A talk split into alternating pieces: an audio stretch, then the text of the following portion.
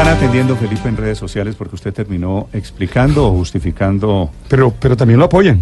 Aquí No, a mí no, me han no, llegado es- un poco de Twitter. Ah, pues lo que me están diciendo los muchachos Y- y de, quedo digitales- preocupado. de- de digitales es que son más los que apoyan que los que me están atendiendo ¿Sí? prof- profusamente. Ah, pues eso era previsible. es ¿Cómo? decir, Porque era previsible. Yo creo que este país es muy como ese pensamiento de Felipe, que les gusta eh, que la sangre con... Pero que- usted, que- que ustedes la- vieron, ustedes de verdad vieron el video de estos delincuenticos diciéndole a los policías que, que lo, lo voy a tostar y que no sé qué. Entonces los policías que que llamen, vuelvo y le digo, a las hermanitas de la Felipe, caridad. ¿cuál, a ver, le hago una pregunta. ¿Cuál es el desarrollo social, no en Colombia, en el mundo, el desarrollo de la civilización, de las civilizaciones? Sí, no, perder la violencia, resolver los conflictos Que el de Estado diálogo. sea capaz de ser diferente a esos señores. el ojo por ojo, por diente que por es, diente es... que es cierto Que el código de Hammurabi no se cumpla más. que esos muchachos, pues sí, ¿qué vamos a descubrir? Que son unos delincuentes, que son unas caspas. Pero, pero Néstor, la verdad es que existe respeto a los derechos humanos en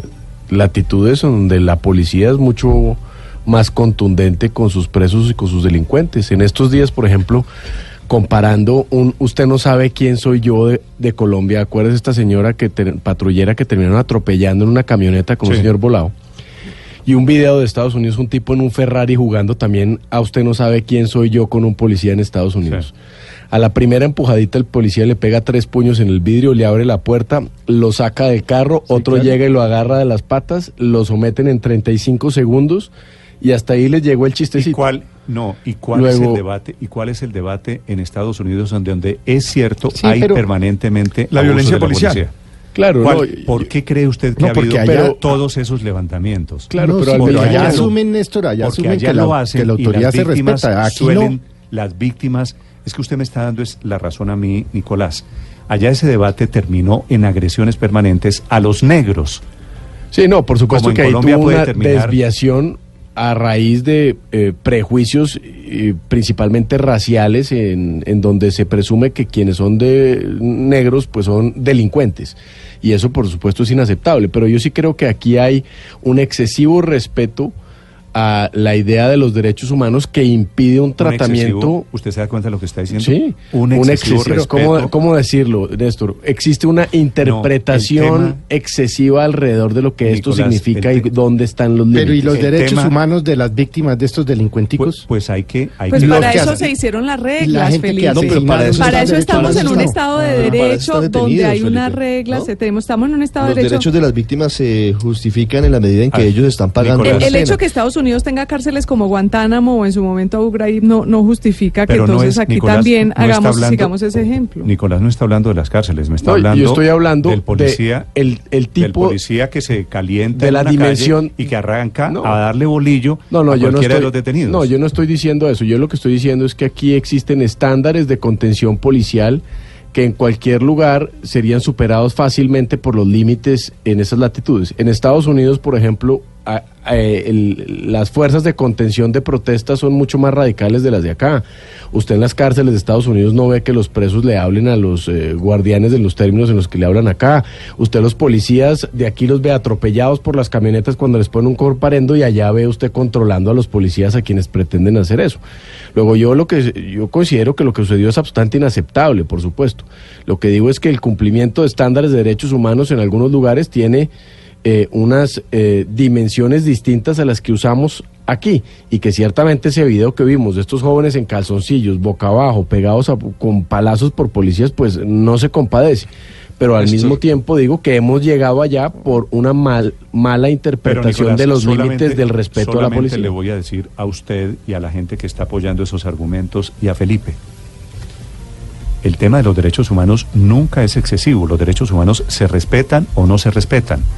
Los muchachos pueden ser lo que sea, pueden haber hecho lo que sea. A los pero policías no tienen derechos humanos. No, claro que tienen Ah, derechos. no, Tenían pues, que haberle aplicado Felipe, la, el castigo Felipe, que correspondiera claro que a los esa policías tienen situación. derecho. Y claro, he criti- criticado siempre las agresiones a, las- a los policías en la calle, de los que usted no sabe quién soy yo, todo eso.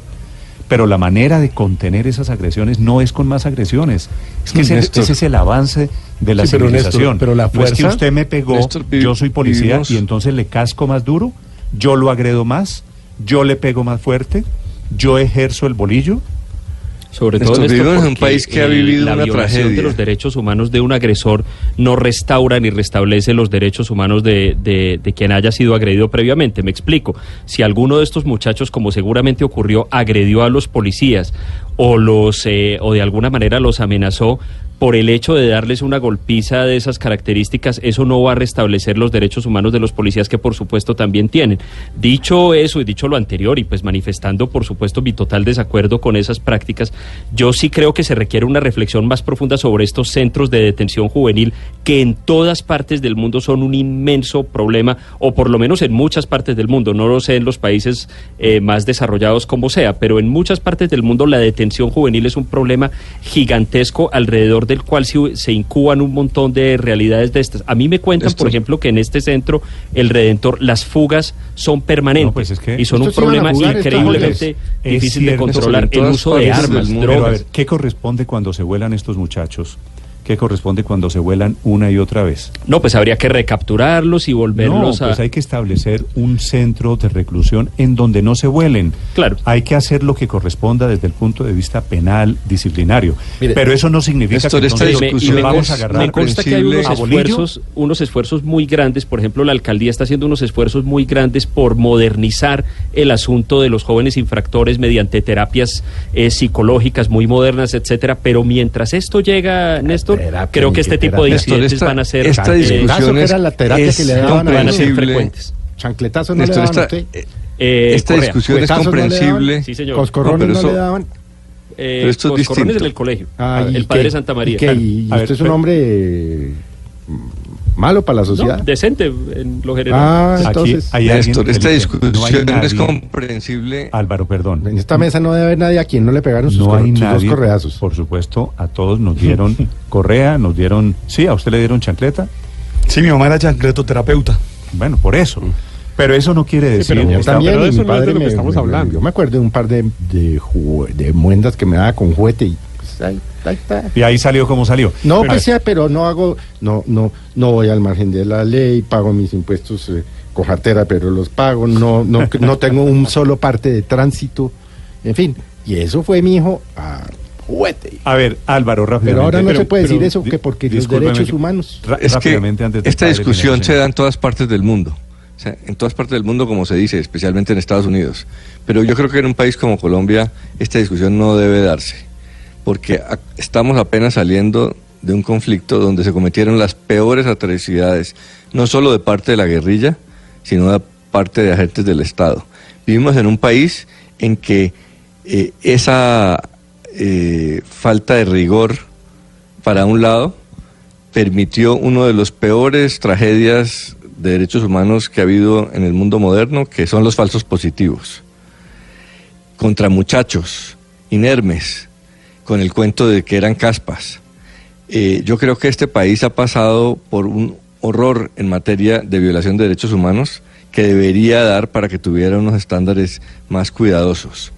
Así como la guerrilla ha generado horrores, se han generado Pero- horrores pero su tesis- de la contraparte. Álvaro, su tesis Entonces- es que estos comportamientos de los policías son primos de los falsos positivos. primos de una sociedad eh, que permite todo de parte del Estado en contra de los delincuentes y llega a extremos con esa filosofía tan grandes como los falsos positivos y que debería estar muy preocupada con ese tema muy avergonzada y trabajando en temas de los derechos falsos humanos. positivos Le- con una paliza. Le, le digo, me pide, me escribe un policía que me pide que no dé su nombre y me dice que están exagerando. Me dice que esto es una medida de represión, represión puede que sea un poquito severa, pero que no, pero que no es. No, no. eh, No, lo, grabar. lo- lo que pasa es que eh, yo No, a mí- entiendo el mí, argumento de Álvaro digamos, diciendo yo- que en su momento se dijo por parte de- del señor expresidente de Colombia y de otras personalidades Bueno, no que a los señores no de los vamos a volver a positivos Uribe- a Uribe. no estaban recogiendo café. Ver, no, pero pero, ¿qué pero tiene que ver Uribe en no, esto, no, no, Ricardo, pero fíjese por la justificación No. del asunto. No, No. no es porque lo haya hecho Uribe, porque también lo dijo No, no, Mario no, pero Guarán. no metamos, a ver, a ver si somos capaces de Son tener una- escenarios muy una diferentes, son discusión- escenarios muy Una diferentes. discusión sin meter a Uribe en No, algo, no, por Dios. Pero, Mire, pero, estas- pero estas es que, cosas pasan en países donde no hay Uribe lo que, ni mire lo que termina justificando. Algo, algo tuvieron que haber hecho los muchachos para que los cogieran con una cosa de madera y le empezaron a pegar. Es lo mismo. Algo estaban haciendo Sí, los no, muchachos de los falsos no, positivos. claro. Claro. No, eso Bueno, sí, no yo estoy de acuerdo con, con. Ricardo. Yo estoy de acuerdo con Ricardo y estoy muy aterrado de la discusión. O sea, a mí- no- nu- nunca pensé que, que mm, nos fuéramos a levantar a discutir si estaba bien o mal la conducta de los policías que maltrataron a estos muchachos. Digamos, pensé que el, el rechazo, digamos, y, y el cuestionamiento era Vea redes generalizado. sociales, pero, las redes sociales. pero veo que. Sí, no, no, efectivamente, digamos que lo que estamos aquí discutiendo refleja el estado de opinión y me aterra mucho, porque realmente, pues claro que hay una violación de, un- de los derechos humanos de estos muchachos y claro que hay una conducta indebida de parte de los agentes que la cometieron. En eso me parece que no debería haber discusión. Ahora, otra cosa es cuál es el tratamiento que se les debe dar y cuál es el tipo, digamos, de lugares donde pueden eh, estar cuando un menor de edad ha cometido una infracción a la ley penal. Esa discusión, pues sí me parece y que deben, que deben tener una infraestructura más adecuada, por ejemplo, para impedir que sea fácil que se escabullan de ese lugar como lo hacen permanentemente eh, para, para que ocurra, digamos, estas cosas. Pero que el hecho del que estamos hablando no solo no se justifica, sino que merece castigo, pues a mí me parece Héctor, que no hay a- duda. Y claro que es primo de los falsos positivos, por supuesto. eso- pero eso, es Néstor- primo de todas las, son primas de todas las violaciones, de violaciones, derechos sí. humanos. Voy a Lo que no pensaba era que la sociedad, o al menos una parte, los estuviera justificando y explicándolos y aplaudiendo. Sobre todo porque está por fuera de A las ver, voy- normas, es voy- decir, es que no podemos Bueno, irnos en tan- contra de las normas que existen, no podemos justificarlas. Que hay siete agentes de la policía que fueron separados de eso. Claro. Me, me dicen aquí algunos oyentes Hmm. que el bolillo, que si está la justificación del bolillo. Responden otros oyentes, bueno, no era bolillo, tienen razón. Técnicamente lo que se ve una es un regla. palo. Sí, No, una tabla. Eso era parece una tabla de una, de No, una es que, cama. Es que es una paliza inaceptable. En eso yo creo que estamos todos de acuerdo. Lo que aquí estamos conversando es alrededor de lo que hemos visto que sucede en otros países, de los límites del tratamiento en las mismas circunstancias, los internos, del respeto a la autoridad, de cuál es la interpretación de los límites Sí, alrededor están- de ese están- tratamiento. yo creo que todo eso... No, no, no, Nicolás, es que... est- están justificando No porque estamos el hablando. No, no, yo no estoy El golpe. justificando el reglazo ni el golpe. Lo que estoy diciendo es que para haber llegado a esta situación de desespero respecto del maltrato a esos jóvenes, es que yo sí creo que existe un entorno difícil en donde la gente se cansó de que, por ejemplo, no haya justicia. Y entonces apela, entre otras cosas, a la violencia para tratar de satisfacer su preocupación y su demanda de justicia. Pero eso no- lo justifica. No, es que yo no estoy en eh, yo no estoy en el en el capítulo de justificaciones, sino estoy en el capítulo de contexto alrededor de lo que sucede.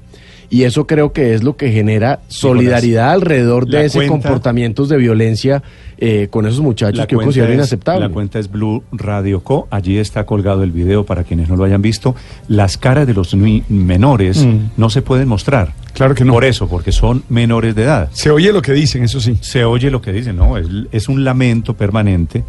eh, y es un lamento permanente porque parece, si lo estaban grabando, obviamente no era la primera vez. ¿Usted cree que esto es la primera vez que pasa Claro en el que no, claro. Pero además parece grabado por la propia policía. Sí, ¿no? sí, claro, sí, y lo sí, sí. subieron. No, Por son- eso te digo que además de orejones con- usan candonga.